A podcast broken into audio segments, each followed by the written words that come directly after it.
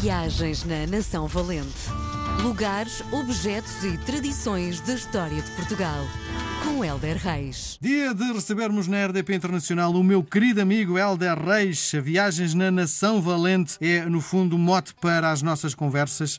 O Helder fartou-se de viajar e decidiu que essas viagens, enfim, deveriam estar em livro e com ele aprendemos imenso. Viva, meu querido amigo, bem-vindo! Olá, tudo bem? Olá, quem nos ouve. E olha, tenho recebido muitas mensagens de quem nos ouve em podcast, que é uma coisa espetacular. Maravilhoso. Também. Nós estamos em várias plataformas, no RTP Play e também no Spotify. Sabíamos tão pouco sobre o amor, é a nova aventura do nosso Elder. E queria te perguntar, porque tu andas ali entre a crónica, a poesia, a prosa, e que são campos completamente diferentes. Como é que tu articulas estas duas vertentes na tua vida, a prosa hum. e a poesia? Eu acho que para quem gosta de escrever, o desafio é precisamente esse: é, é tu te aventurares. Não quer dizer que o faças eh, primorosamente bem, mas é um desafio. Eu, eu gosto bastante de me pôr à prova em algumas coisas e na escrita é muito interessante. Eu já toquei os géneros todos, fiz crónica, escrevi para crianças, eh, muita poesia e agora o romance. E é assim, nós não podemos isolar as coisas em prateleiras. O meu livro tem imensa poesia e é um romance, não é? As minhas crónicas têm alguma poesia também e algum misticismo eh, que vai tocar às vezes até num certo livro infantil, por exemplo. Não sei, acho que as coisas se podem tocar sem, sem serem estanques, Sim. na minha perspectiva de leitor, não é? Também. Sim, muito bem. O que é que nos traz na edição de hoje da Nação Valente?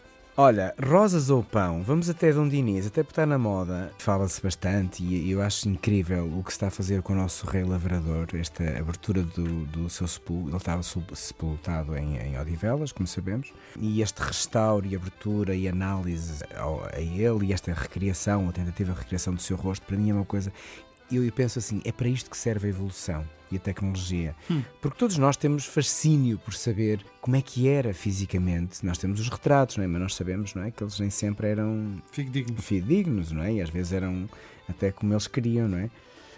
às vezes com o Photoshop da época, olha, põe-me mais magra, põe-me mais alto, põe-me mais loiro, e até para passar a imagem do próprio rei, eu quero passar esta imagem de força, de vigor, portanto tem que ser mais alto, tem que ser mais, não sei. Bom, e é muito interessante o que a tecnologia pode fazer com Dom Dinis, o rei da nossa Rainha Santa, e que também me leva depois à história dela. Portanto, toda a gente conhece a história do regaço e em que ele pergunta onde é que vais. E ela diz que meu rei são rosas, senhor, são rosas, mas acontece que diz-se que esta situação aconteceu em meados de janeiro e é difícil haver rosas. Em janeiro? em janeiro.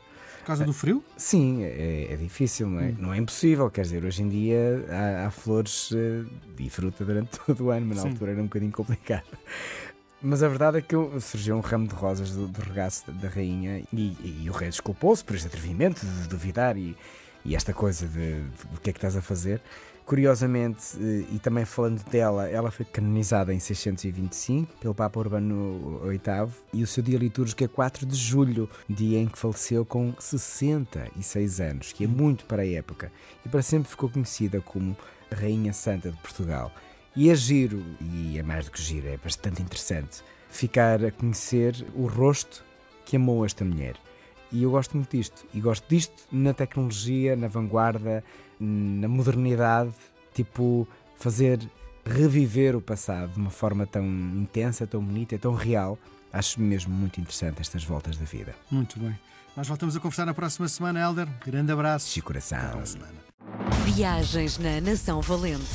Lugares, objetos e tradições da história de Portugal. Com Helder Reis.